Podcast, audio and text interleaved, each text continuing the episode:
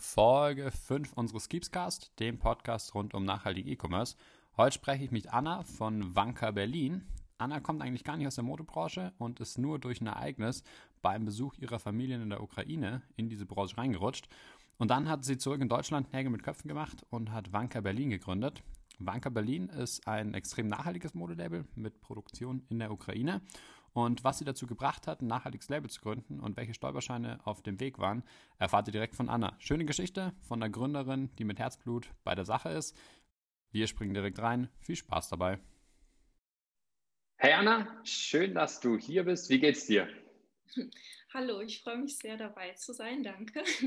Mir geht's sehr gut und ja, ich hoffe dir auch. Mir geht's, mir geht's auch gut. Hier in Augsburg, äh, es ist ein super verrücktes Wetter. Ähm, es ist so ein Wechsel zwischen Wolken, äh, Schnee, Sonne, wieder Schnee, Regen. Also es ist ähm, ja ein bisschen verrückt, aber egal. Heute, heute geht es um dich und um, um Banker Berlin. Ähm, deswegen gleich die erste Frage zu dir, beziehungsweise wie du zu dem Job gekommen bist, den du heute machst. Ja, also ich sage eigentlich immer so, dass das Thema eher zu mir kam als andersrum. weil ähm, ja, ich hatte früher eigentlich nicht unbedingt was mit Mode zu tun, also kam eigentlich aus einem ganz anderen Bereich, ähm, war aber schon ja eigentlich immer sehr kreativ, habe gemalt und mhm. gewerkelt und so weiter und so fort und war auch in meiner Kindheit äh, viele Jahre auf einer Kunsthochschule hatte aber, glaube ich, auch so die letzten Jahre in meiner Festanstellung auch so ein bisschen meine Kreativität verloren und ähm, ja, wusste aber auch nicht so genau, wie ich das auch rauslassen möchte. Und dann war es im Endeffekt auch wirklich ein Zufall. Ich war 2018 im Sommer in der Ukraine meine Familie besuchen und zu dem Zeitraum war zufällig dort äh, der ukrainische Tag der Unabhängigkeit. Mhm. Und ähm, da war so ein ganz großes Konzert im Olympiastadion in Kiew und ähm, also wirklich Tausende von Menschen und alle hatten so diese traditionellen ukrainischen Trachtenblusen an.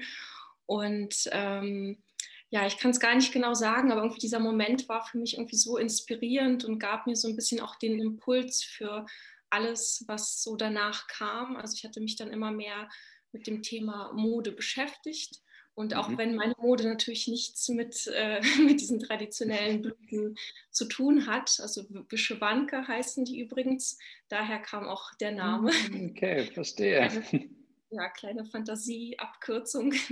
Mhm.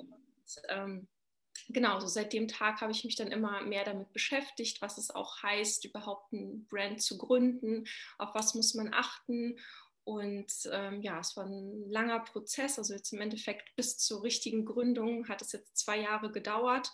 Und mhm. äh, auch gerade so das Thema Nachhaltigkeit, also desto mehr ich mich überhaupt mit Mode beschäftigt habe, kam auch dieses Thema immer mehr auf. Und ähm, ja, um auch ehrlich zu sein, ich glaube, das hat für mich auch alles nochmal ein bisschen spannender gemacht mhm. und äh, gab mir auch so den, den Impuls, dann auch wirklich zu gründen, weil es auch ähm, genau so spannend war, überhaupt zu gucken, was kann man für Optionen und Lösungen finden, um alles nachhaltig auch überhaupt äh, umzusetzen. Und ja, das hat einen nochmal ähm, ja, kreativ, äh, kreativer werden lassen, genauso. Mega. Mega gut, mega gut. Das heißt, ähm, von, es war gar nicht so geplant von Anfang an, so stark in diese Nachhaltigkeitsrichtung zu gehen?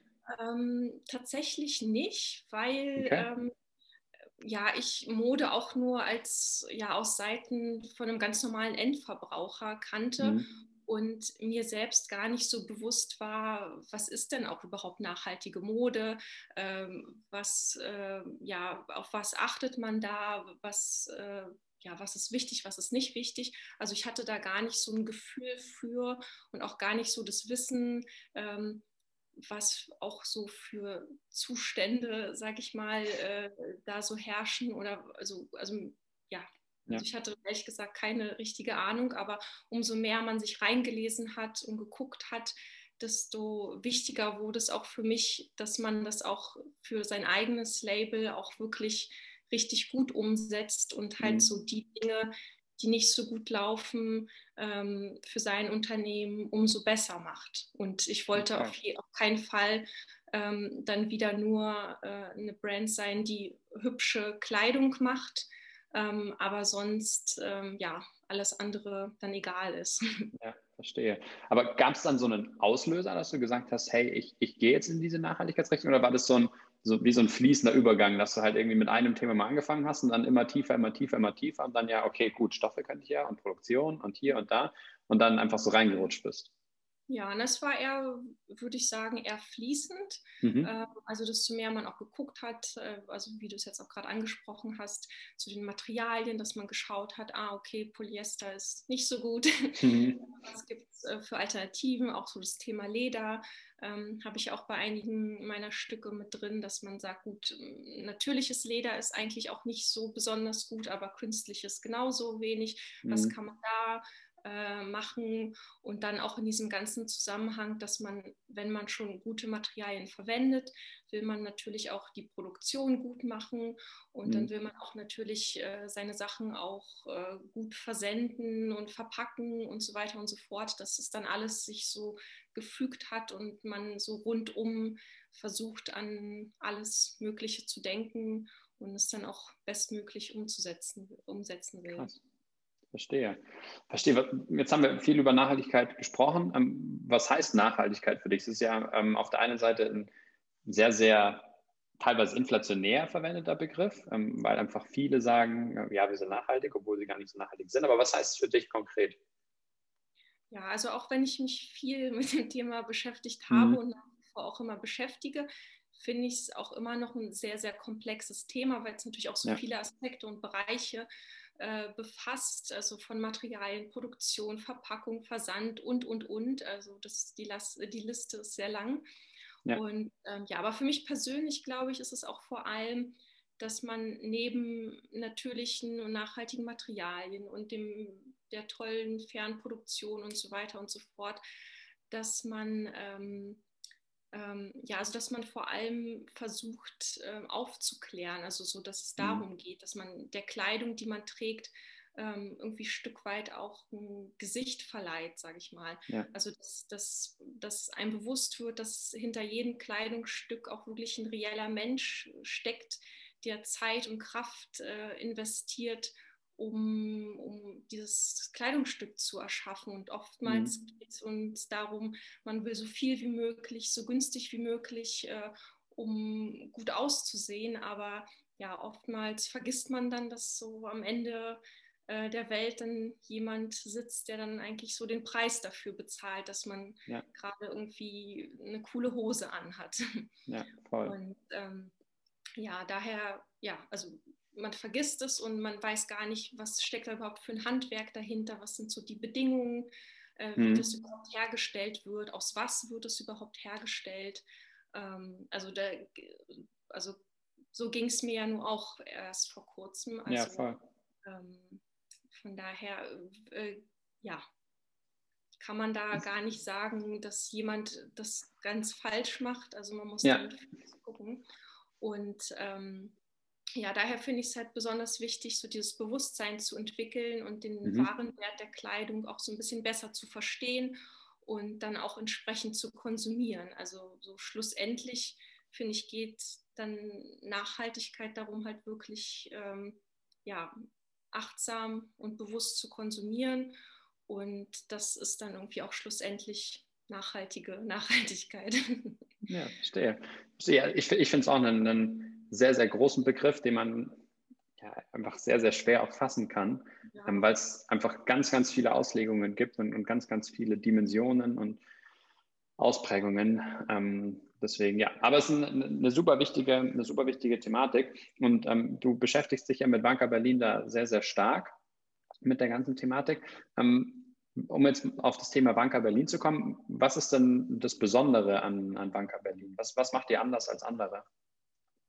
Ja, also natürlich, äh, wie schon jetzt so ein bisschen erwähnt, achten wir äh, auch auf unsere Materialien und mhm. unsere Verpackung und so weiter und so fort. Also versuchen das so bestmöglich, wie es nur geht, äh, umzusetzen.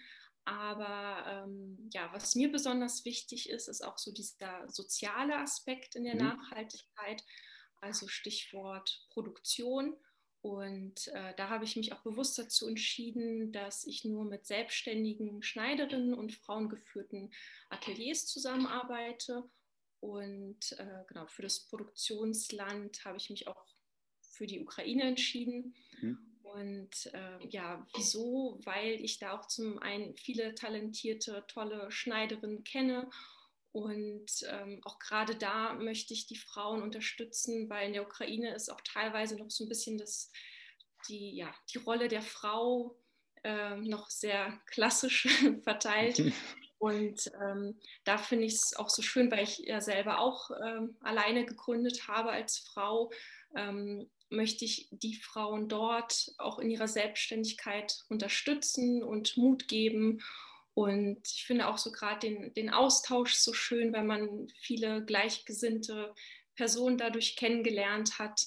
Und ähm, ja, dieses kleine Team, was ich mir dort aufgebaut habe, da bin ich wirklich sehr, sehr happy damit. Und man ist auf einer Wellenlänge und ich kann mich auf die Frauen verlassen und weiß, dass sie wirklich tolle Qualität abliefern und ja, alle Sachen, die bei Wanka Berlin ähm, ähm, ja, entstehen, werden in liebevoller Handarbeit von allen unseren Schneiderinnen gefertigt und ja, hinter jedem einzelnen Kleidungsstück sitzt wirklich eine Person, die da mehrere Stunden investiert und viel Liebe reinsteckt und ähm, wenn man bei uns äh, kauft, kann man das auch wirklich nachvollziehen. Also wenn du eine Bluse kaufst, dann ähm, kannst du dann mittels QR-Code wirklich nachlesen, welche von unseren Schneiderinnen das Kleidungsstück genäht hat, mit kleinem Foto und Geschicht äh, Geschichte zu der Schneiderin. Also wir wollen das so transparent wie möglich halten. Cool. Genau. Mega gut. Coole, coole Idee mit dem, mit dem QR-Code, dass man letztendlich nachvollziehen kann, wer hat denn dieses konkrete Teil genäht oder, oder erstellt. Finde ich, find ich cool. Jetzt bist du ja diesen Weg, also du hättest es ja auch einfacher machen können. Äh, du hättest ja einfach sagen können, so, ich gehe jetzt irgendwie nach Asien und hole mir da bei, Alibaba, hole ich mir ein paar schöne Dinge, klatsche mein Logo drauf und dann verkaufe ich das. Jetzt bist du aber einen komplett anderen Weg gegangen, äh, der wahrscheinlich viel, viel mehr Stolpersteine hatte. Was, was waren denn so die, die größten Stolpersteine oder die, die, die größten Herausforderungen auf dem Weg von Anfang bis zu dem Punkt, wo du jetzt stehst und tatsächlich ähm, eine nachhaltige Brand aufgebaut hast? Ja, also es gab schon sehr viel zu beachten, was mir am Anfang auch nicht so bewusst war, um ehrlich zu sein. Glaube ich. ja, auch gerade auch das Thema, dass ich ja selber nicht vom Fach bin, hat es auch ein bisschen schwieriger gemacht. Ja. Aber ähm, ja, ich habe wirklich sehr, sehr viel in den letzten Monaten und Jahren gelernt und habe mir dann in den Bereichen, wo ich, ähm, ja, was ich selber nicht machen konnte, auch Hilfe gesucht. Also ich hatte zum Beispiel hier in Berlin bei mir ähm, eine Schneiderin, mit der ich zusammengearbeitet habe und nach wie vor zusammenarbeite, mit der ich alle Samples zusammen erstelle. Und von ihr habe ich auch sehr, sehr viel gelernt, auf was es überhaupt ankommt. Ähm, also jetzt unabhängig auch von der Nachhaltigkeit, sondern generell, was das heißt, äh, ein Kleidungsstück zu entwerfen. Ja. Es ist ja das eine, man malt es auf, auf einem Zettel, wie man was schön findet, aber bis dann wirklich äh, was Tragbares daraus entsteht, da muss man ja an ein paar mehr Dinge, äh, Dinge denken. Ja. Und ähm, ja, auch gerade so immer als konkretes Beispiel, also ich hatte zum Beispiel eine Tunika geplant, ähm, die ich auf, auf äh, mein Zeichenpapier äh, gebracht habe mhm. und dann im Endeffekt durch die Auswahl von nachhaltigen Materialien und nachhaltigem Stoff ist es dann am Ende was ganz, ganz anderes geworden, weil ich so in meinem Kopf geplant habe, wie ich Kleidung sonst kenne. Also so, mhm. so luftiger Stoff und, und, und äh, ähm, also in meinem Kopf fiel das Kleid komplett anders. Aber ja. als ich dann, äh, also es war bei dem Kleid zum Beispiel Tänzel, eingesetzt habe, dann sah das wirklich alles nicht aus, so dass mhm. man dann so ein bisschen beim Design, also ich würde nicht unbedingt sagen zurückstecken musste, aber nochmal mhm. komplett neu planen musste, Krass. um dann den nachhaltigen Stoff auch nehmen zu können. Okay, das heißt, du bist tatsächlich ähm, so, du bist erst hingegangen, hast dir gedacht, eigentlich würde ich es gerne so haben, dann hast du es mit einem nachhaltigen Stoff probiert, dann sah das aber nicht so gut aus und bis dann hingegangen, hast nicht gesagt, okay, gut, dann ich will das aber so haben, nehme jetzt halt einfach einen nicht nachhaltigen Stoff, sondern du bist hingegangen, hast, ich nehme den nachhaltigen Stoff und äh, mache mein Design anders. Genau, richtig. Okay. Ja. Verrückt. Verrückt, ja, cool. Mega, mega, mega gut, weil ich meine, ich könnte mir vorstellen, der einfachere Weg wäre wär gewesen, einfach zu sagen, okay, gut, ich möchte es aber so haben, dann nehme ich halt normale Baumwolle oder was auch immer. Ja, klar. Und auch gerade dann auch bei dem Punkt, wenn wir schon bei Stoffe bleiben, dass man dann natürlich auch ein bisschen anders plant, wenn, also mhm. kostentechnisch, wenn es um gerade nachhaltige Stoffe geht. Ja. Ähm, dass äh, genau man einfach viel mehr Kosten hat, auch äh, Produktionskosten durch, mhm. durch die Zusammenarbeit mit den Schneiderinnen natürlich höher sind ähm, aber auch so Kleinigkeiten, also sei es jetzt irgendwie Hangtags oder Labels und so weiter, wenn man die in na, zum Beispiel Bioqualität oder die Hangtags äh, als recyceltes Material ja. einkauft, spricht man da natürlich ein bisschen von anderen Preisen, auch wenn es bei so Kleinigkeiten man nur von ja. wenigen Euros spricht, aber summiert sich natürlich auch alles. Ja. Und das wiederum äh, wirkt sich dann auch auf den Endpreis ähm, ähm, wie sagt man, auf den Endpreis äh, aus. aus. Genau. Und da hat man natürlich auch die Herausforderung, dass man auch natürlich nicht zu teuer verkaufen möchte, aber ja. dass man natürlich auch nicht zu günstig äh, ja, verkaufen kann, weil man dann selbst natürlich nichts davon hat und gerade mal so Voll. die offenen Kosten deckt, ähm, aber nicht so wirklich was hängen bleibt. Und gerade so als, als kleiner Brand, äh, kleines Brand äh, kauft man natürlich auch alles in sehr kleinen Margen ein und hat dann natürlich auch nicht so viel von den ganzen äh, Rabatten bei Metaware und so weiter. Ja. Und ähm, ja, das ist dann auf jeden Fall, wo man so ein bisschen gucken muss, dass man das alles auch finanziell tatsächlich hinkriegt und ja. das trotzdem auch noch attraktiv bleibt dann für den Kunden. Ja, das glaube ich, das glaube ich. Ich glaube auch gerade ähm, die, die Thematik, dass du einfach in ganz anderen Mengen einkaufst, ähm, dass das schon auch einen, einen, großen Einfluss auf den, auf den Preis hat. Aber ähm, du willst ja auf jeden Fall dahin, dass du größere Mengen einkaufen kannst und dann noch bessere, bessere Preise bekommst.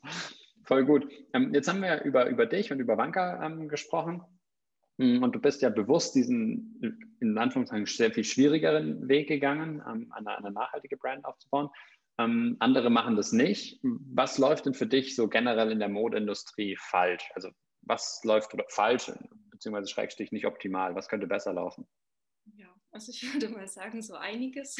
Mhm, Glaube ich. In ja, ganz vielen anderen Branchen auch. Also natürlich will man ja immer mehr und immer schöner und immer besser. Mhm.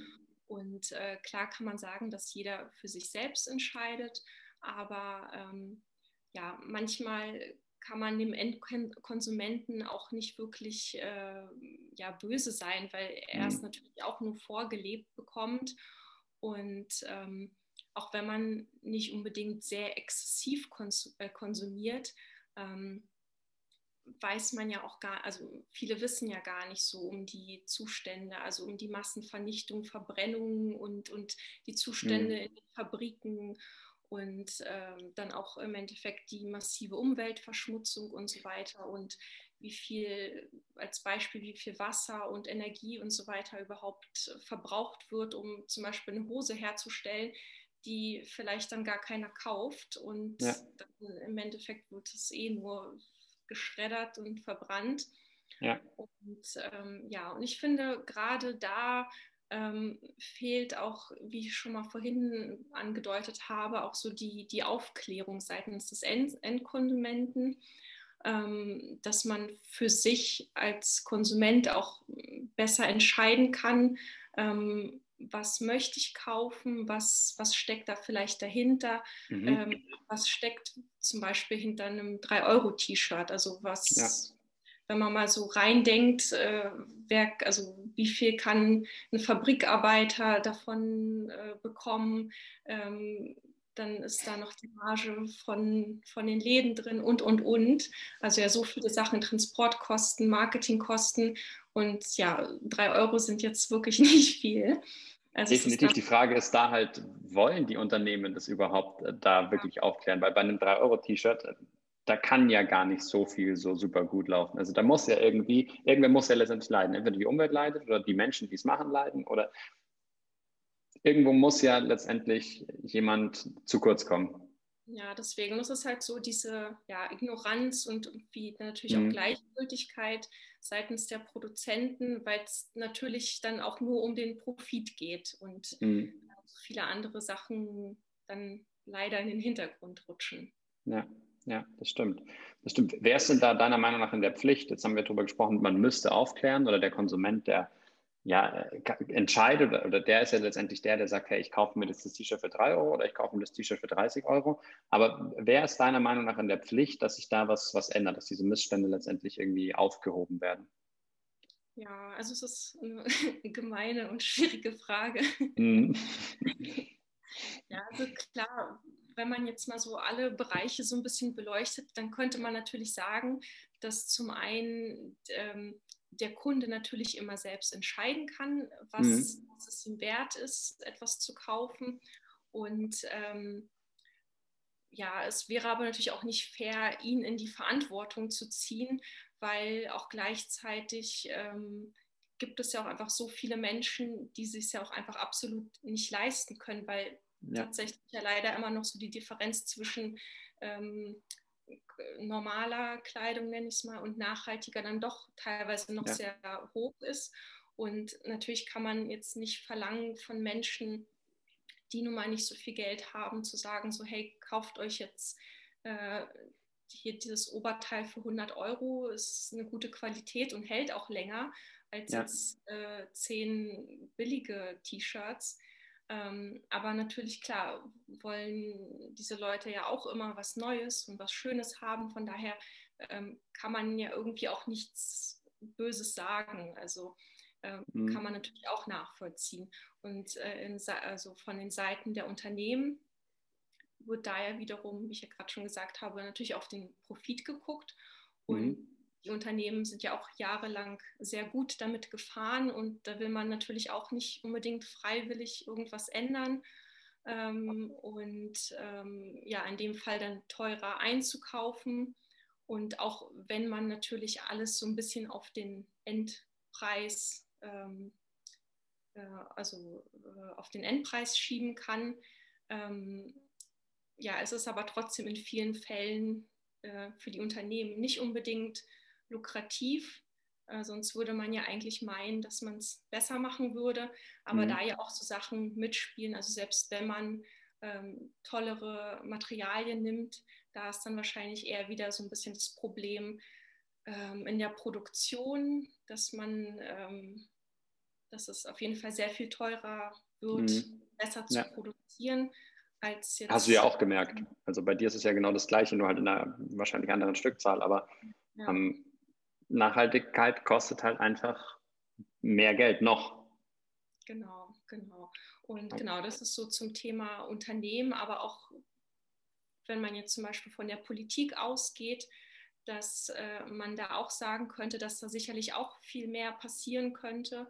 Also jetzt vor, weiß ich gar nicht genau, vor einigen Wochen kam ja jetzt raus, dass ab 2023 ja das Lieferkettengesetz in Deutschland ja. in Kraft tritt. Also es ist auf jeden Fall schon mal eine tolle Sache oder eine tolle Message, dass sich ja. ein bisschen was ändert. Aber auch da gibt es auch so viele Punkte, wo man sagt, es wird so viel nicht berücksichtigt. Also zum Beispiel, dass es ja auch nur ähm, Unternehmen ähm, darunter fallen, die mehr als 3000 bzw. 1000 Mitarbeiter haben. Aber mhm. es gibt irgendwie, glaube ich, über 20.000 Unternehmen, die weniger als 1000 Mitarbeiter haben, ja. wo ja. es dann wieder egal ist. Und äh, zum Beispiel sind da ja auch nur direkte Zulieferer gemeint, mhm. die kontrolliert werden. Aber ja. gerade in der Textilbranche, ähm, ja, da wird mit sehr, sehr vielen Zulieferern gearbeitet. Von ja. daher ist es halt auch so eine Sache. Also natürlich gut, dass man so ein bisschen daran denkt und versucht, was besser zu machen. Aber ob sich denn jetzt aktiv dann so viel ändern wird, weiß man natürlich auch nicht.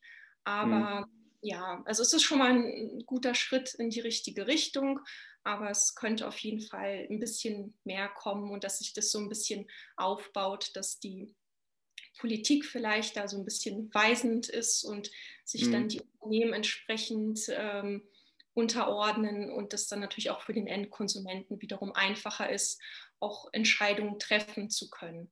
Ja, genau. verstehe. Und ich glaube, da ist auch ein, ein ganz großer Punkt, ähm, wie du ganz, ähm, glaube ich, am Anfang schon gesagt hast, das Thema Aufklärung. Wenn, wenn der Kunde weiß, dass da bei dem 3-Euro-T-Shirt ähm, einfach was falsch läuft. Ich meine, das ist ja, man könnte das ja zum Beispiel auch vergleichen mit, ähm, auf Zigarettenpackungen sind ja diese diese Bilder drauf, ähm, was, was Zigaretten mit, mit den Menschen machen. Und ähm, theoretisch könnte ja so ein, so ein, Thema auch oder dieses, dieser gleiche Ansatz auch mit, mit den Klamotten passieren, dass ähm, man sagt, okay, bei einem 3-Euro-T-Shirt, da sitzt dann halt einfach ähm, ja, die, die Frau oder der Mann oder das Kind teilweise sogar in, in einer Fabrik, die einschussgefährdet ist, wo widrigste Arbeitsbedingungen sind ähm, und die verdienen da fast nichts. Also ich glaube, dass das Thema Aufklärung ähm, da sehr, sehr wichtig ist, aber mh, ja, die Unternehmen, die halt für drei Euro ein T-Shirt verkaufen, die wollen halt ja. recht selten aufklären. Ja. Deswegen umso wichtiger, umso wichtiger, dass es Brands gibt ähm, wie, wie Vanka Berlin, wo, wo ihr einfach sagt, hey, wir wollen dieses Spiel nicht mitspielen und wir gehen aktiv diesen Weg, dass letztendlich ähm, die Produkte zwar teurer sind und das natürlich auch für euch viel, viel aufwendiger ist, aber ähm, ja, das Produkt, das dann dabei rauskommt, eine, eine, ganz andere, ganz andere Nummer ist. Also einfach viel, viel, viel, viel besser ist. Deswegen richtig, richtig, richtig cool. Nochmal, um, um auf ähm, Banker Berlin zu kommen.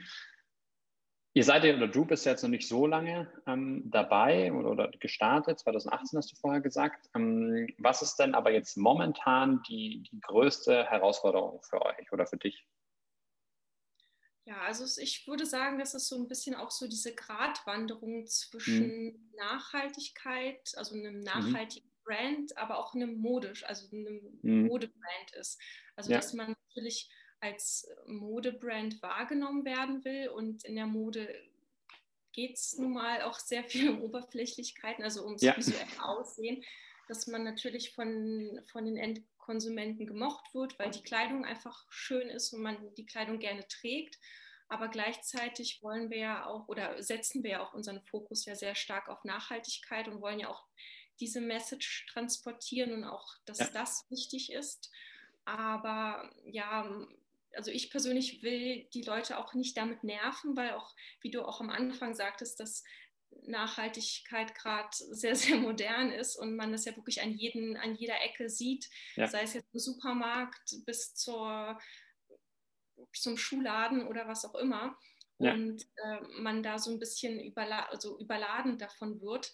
Und ähm, ja, also ich da auch nicht, wie gesagt, nicht nerven will, sondern trotzdem trotzdem ähm, das so kombinieren will, dass es so ein Ganzes ergibt und man die äh, Kleidung gerne trägt, weil sie schön, aber auch nachhaltig ist. Ja. Und ähm, genau, das so zum einen. Und dann nochmal ein großes Thema auf jeden Fall, auch als kleiner Brand, dass es natürlich auch ja, eine große Herausforderung ist, äh, zwischen allen anderen und auch vor allem allen anderen Großen überhaupt mhm. gesehen mhm. zu werden, also überhaupt irgendeine Reichweite aufzubauen und relevant zu sein und genau gesehen zu werden und ja. auch mitzuhalten. Also sei es jetzt ähm, preislich natürlich, aber auch so mit, mit allen anderen Aspekten. Also ja, verstehe. Das ist auf jeden Fall äh, ja, harte Arbeit und äh, da steht man auch tagtäglich vor neuen Herausforderungen. Aber ja, bisher. Ja, das, das, das glaube ich dir aufs Wort. Gerade als, als kleine Brand mit ähm, Konkurrenz jetzt zu den Großen, die einfach ganz andere Budgets haben. Ähm, aber ich bin mir sicher, dass der erste Punkt, den du gesagt hast, dass das die Basis ist, dass man Produkte hat, die cool aussehen ähm, und aber halt diesen, diesen guten Aspekt haben, weil wie du schon gesagt hast, ich meine, das ist äh, sehr oberflächlich, das Ganze. Und wenn, klar, es ist alles subjektiv, ob einem das jetzt gefällt oder nicht gefällt. Ähm, aber wenn die Klamotten halt einfach nicht schön sind, mhm, klar, dann können sie so nachhaltig sein, wie sie wollen. Ähm, dann, dann kaufen sie halt super wenig oder nur eine sehr, sehr spitze Zielgruppe. Aber ja, verstehe, verstehe. Ähm, letzte Frage wenn jetzt jemand auf dich zukommen würde und sagen würde, hey Anna, ähm, ich möchte auch äh, sowas, was Cooles auf die Beine stellen, wie du es gemacht hast, ähm, gib mal bitte drei Tipps. Was wären so die, die drei Tipps, die du der Person mitgeben würdest? Mhm. Ja, also, ja, also ich glaube, das Allerwichtigste ist auch überhaupt den Mut zu haben, anzufangen, weil also mhm. es war bei mir wirklich ein sehr, sehr großer Punkt, dass ich ja die letzten zwei Jahre eigentlich davon geträumt habe und auch viel dafür gemacht habe. Ja. Ähm, aber tatsächlich zu sagen, so hey, jetzt fängt es an. Also da hat es wirklich sehr viel Zeit gebraucht, weil man natürlich sehr, sehr viel zweifelt und denkt, ach nein, ah, braucht die Welt jetzt noch äh, ein 100 Millionstes Modelabel? Ja. Und äh, genau, also einfach den Mut zu haben und auch vor allem den ersten Schritt zu gehen. Und mhm. äh, so der erste Schritt ist so der, der allerwichtigste, den man überhaupt machen kann. Ja. Und ähm, ja, nicht an sich zu zweifeln. Und ja, wenn man eine Sache gefunden hat, für die man brennt, dann äh, ja, wird es schon irgendwie alles gut. Und selbst wenn es nicht klappt, dann ja, dann ist es auch nicht schlimm. Dann hat man ja. Im, ja, im besten Fall viel gelernt und irgendwie auch eine gute, spannende Zeit gehabt und dann war es das einfach nicht. Aber ich denke immer so, besser man hat es gemacht und weiß dann, wie es ausgegangen ist, als dass man sich dann in 20, 30 Jahren ärgert, ach Mist. Was wäre, wenn? Genau. ja. genau. Ja, und einfach auch Durchhaltevermögen bewahren. Und es gibt auch gerade am Anfang auch echt viele ja, Herausforderungen oder blöde Momente, wenn es vielleicht nicht so anläuft oder klappt, wie man sich das denkt. Aber ja, wichtig ist einfach, äh, das nicht so persönlich zu nehmen, vielleicht und wirklich ja. dran zu bleiben und so das Beste, was man kann, zu geben. Und ähm, genau, und dann wird es schon irgendwie alles gut. Also Hauptsache, man macht die Sache, die man macht, ja. mit Herz und irgendwie mit Freude und Leidenschaft. Und dann nehmen die Leute das auch wahr. Also ähm, ich glaube, dass das, Merken, also gerade so über Social Media hat man ja den persönlichsten Austausch, sage ich ja. mal. Und ähm, äh, wenn man das wirklich mit Leidenschaft macht, dann gibt es Leute, die das sehen und das auch toll finden. Und ähm, da geht es auch nicht immer darum, irgendwie die, die meiste oder die größte Followerzahl zu haben. Aber es geht halt wirklich darum, eine tolle und treue Community zu haben, die das toll findet, was, äh, was du machst und einfach, dass man die gleichen Werte teilt. Und das ist auch sehr, sehr viel wert. Okay, cool. Das heißt, die, die Punkte werden anfangen, äh, einfach mal starten. Erster Schritt ist der wichtigste. Zweiter, wenn man angefangen hat, durchhalten, weil ähm, es ist kein Kindergeburtstag und es gibt auch äh, wirklich äh, Täler der Tränen. Und das dritte ja. ist äh, das machen, wo du, wo du Passion hast. Genau, genau. Cool, perfekt. Dann kann nichts schief gehen. ja. Und selbst wenn, ganz ehrlich, dann, dann, dann ist es so. Ich meine, dann, dann hat man es probiert und wie du schon gesagt hast, dann weiß man, wie es ausgegangen ist. Und ich glaube, das Schlimmste, was man, was man machen kann, dass man nicht anfängt und sich dann Gedanken macht, fuck, was wäre denn, wenn ich tatsächlich angefangen hätte oder was wäre, wenn ich es probiert hätte, wie auch immer. Und wenn du es probierst, dann, dann weißt du es. Deswegen. Ja, und alle Unternehmen, die wir jetzt so sehen, das sind ja nur die, die geklappt haben. Und ja. äh, die ganzen, die gescheitert sind, äh, das wären nochmal sehr, sehr viel mehr. Aber ja, definitiv. Das natürlich nicht, von daher. Definitiv. Aber das ist tatsächlich, ich meine, wir sind ja auch, äh, wir sitzen ja so im, im gleichen Gründerboot und das ist aber tatsächlich ähm, schon auch schwierig ähm, und das ist auch eine, eine super persönliche Geschichte, aber da sieht man dann auf Gründerszene und sonst wo sieht man dann hier Milliardenbewertungen und hier äh, 100 Millionen eingesammelt und dort. Und dann denkt man sich, ah, krass, ey, alle schaffen das und ähm, wir sind noch nicht so weit. Aber ja, genau. Aber dass die halt einfach vor zehn Jahren gestartet sind, ist das, ja, das blendet man dann halt in dem Moment aus. Aber egal, ähm, ist auf alle Fälle eine, eine, sehr, sehr spannende Reise und ähm, ich teile da auf alle Fälle deine, deine drei Punkte. Allerletzte Frage. Ähm, jetzt habe ich super viele Fragen gestellt. Möchtest du noch irgendwie was loswerden? Ja, also ich glaube, so zum Ende würde ich nur noch mal sagen, dass, äh, also dass ich persönlich wirklich toll finde, dass, äh, also unabhängig von den großen Unternehmen, die so ein bisschen versuchen, auch äh, nachhaltig zu sein und auch mal eine nachhaltige Kollektion rausbringen, was natürlich im Großen und Ganzen, ja, ob es jetzt so viel ausmacht, äh, ist jetzt die andere Frage. Ja. Aber dass es auch in den letzten Jahren so viele tolle kleinere Brands äh, gegründet wurden. Und jetzt auch gerade durch, äh, durch Banca bin ich auch mit sehr, sehr vielen in Kontakt gekommen. Und es ist so spannend, auch die ganzen Stories und die Personen dahinter kennenzulernen. Ja. Und ähm, ja, kennenzulernen, was die machen, so die Werte, die die vertreten. Und ähm, ja, da wollte ich einfach zum Ende nochmal sagen, dass es dass man die ganzen kleinen Brands auch mal gerne, äh, ja, sich mal genauer angucken sollte, sei es auch die lokalen kleinen Unternehmer oder auch mal ähm, ja, wen aus, aus einer anderen Stadt und auch mal zu gucken, was die so Tolles machen und ähm, ähm, genau, vielleicht mal ein, zweimal weniger bei Zara guckt.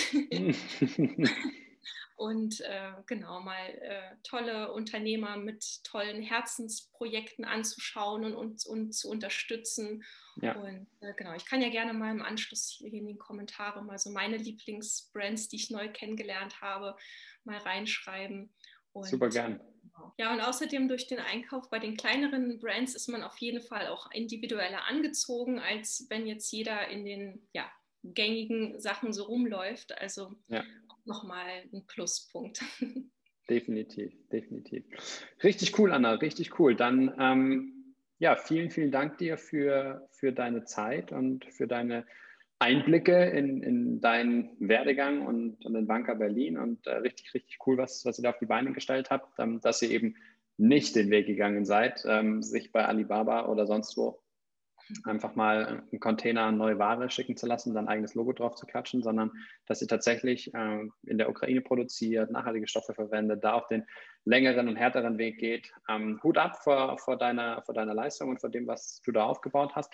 Ich drücke euch ganz, ganz fest die Daumen, dass das äh, möglichst groß wird und ähm, dass ganz, ganz viele Banker Berlin kaufen und ähm, ihr dann äh, zu, zu einer richtig äh, großen und, und ja, einflussreichen und schönen Brand aufsteigt in dem Bereich, weil es ist super wichtig, was ihr macht und ähm, ich drücke euch da die Daumen auf alle Fälle.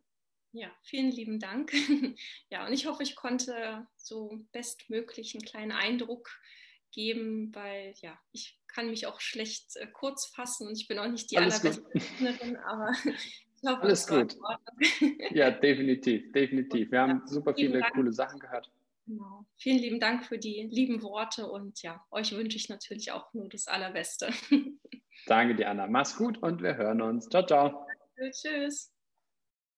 Das war die fünfte Folge vom Keepscast, diesmal mit der lieben Anna von Banker Berlin unglaublich, wie ein Besuch in der Heimat letztendlich das ganze Leben verändern kann und der Auslöser dafür sein kann, ein Modelabel zu gründen, auch wenn man davor recht wenig damit zu tun hatte. Wirklich beeindruckende Story, finde ich richtig, richtig gut. Ich drücke der Anna auf jeden Fall die Daumen, dass es ein voller Erfolg wird. Wenn ihr noch mehr Infos zu Wanker Berlin haben wollt, dann schaut einfach mal auf deren Website vorbei, www.wanker-berlin.com und für mehr Infos zu Keepist, wie gewohnt, oder www.keepist.de. Falls euch der Podcast gefallen hat, würde ich mich freuen, wenn ihr ihn liked und teilt. Und falls euch nicht gefallen hat, dann schreibt mir gerne euer Feedback und dann schauen wir, dass wir das nächste Mal noch besser hinbekommen.